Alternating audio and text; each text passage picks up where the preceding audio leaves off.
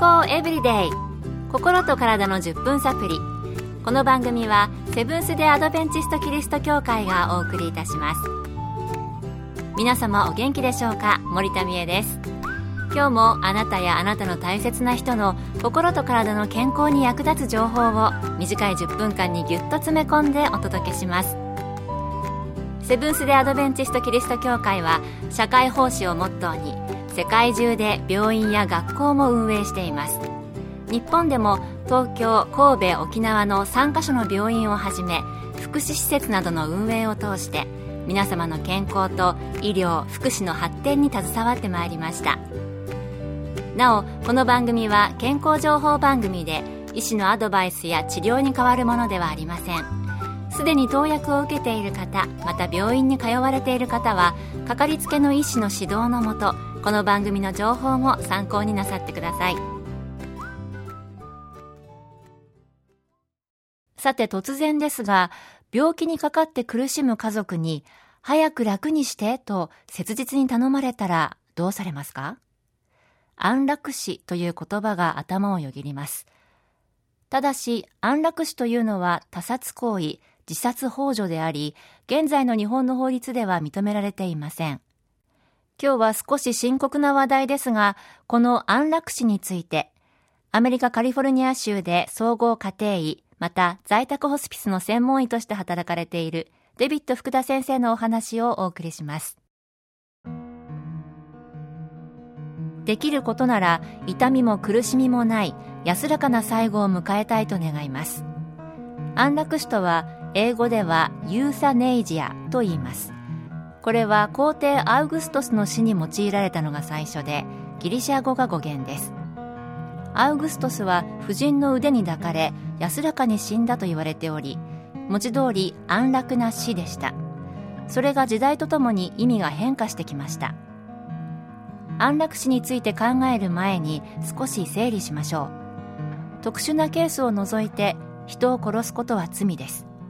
では誰かが死を望んでいて頼まれて手を貸しその人が死んでしまった場合はどうでしょう?これも自殺幇助または殺人として罪に問われます。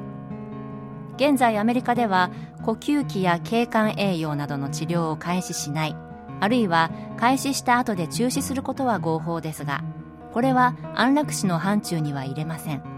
そしてこれを行う場合には多くの規定があり簡単には実行できません。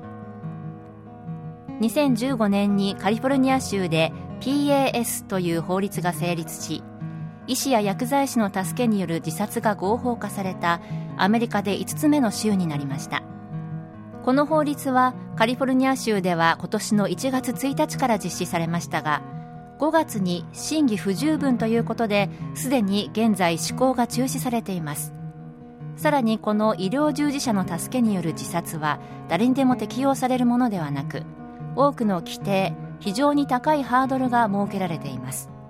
そしてカリフォルニア州の99%以上の医師は自分は致死量の薬を処方したくないと考えておりカリフォルニア州にいる約5万6千人の医師のうち致死量の薬を処方している医師は10人もいません。この法律は全米医師会も反対しておりほとんどの病院薬局も協力を拒否しています。アメリカのいくつかの州では安楽死が認められていると言われていますがそれは医師が処方した薬を自分で飲む自殺が認められているのであって他人が注射などで行う安楽死いわゆる他殺型安楽死が認められているわけではありません。アメリカでも本人が望んで本人が致死量の薬を飲む方法を認められている州はありますが、医師が注射などで致死量の薬を投与する他殺型安楽死、これは認められていないということなんですね。さて、福田先生はアメリカでホスピスの医師として働かれていますが、安楽死に関してどのように考えられているのでしょうか？耐え難い苦痛の患者さん。そしてご家族が早く楽にしてと望むのは当たり前なことです。この早く楽にしてで私たちは安楽殺人を連想しますがそれは苦痛緩和が今ほどできなかったからです。ホスピス医としての経験では身体的痛みがコントロールできなかった人は一人もいません。完全になくならなくても十分耐えられ夜は眠れて心穏やかに過ごせる程度にはコントロールできるのです。また心に耐え難い重荷を抱えた人もいます。大きな悔いがある。死後の家族の心配。死んだら終わりなのかなどです。もしあなたあるいはご家族が一日も早くお迎えに来てほしいと願っておられる場合以下のことを実行なさってみてください。1身体的痛み苦しみが耐え難い。今はコントロールできない痛みは普通ありません。医師に相談しましょう。2うつではないか。薬を処方してもらいカウンセラーなどに相談しましょう。3家族や近しい人との関係で悔いがある。改善を模索し必要ならプロの手を借りましょう。4人生を振り返りそれを聞いてもらう。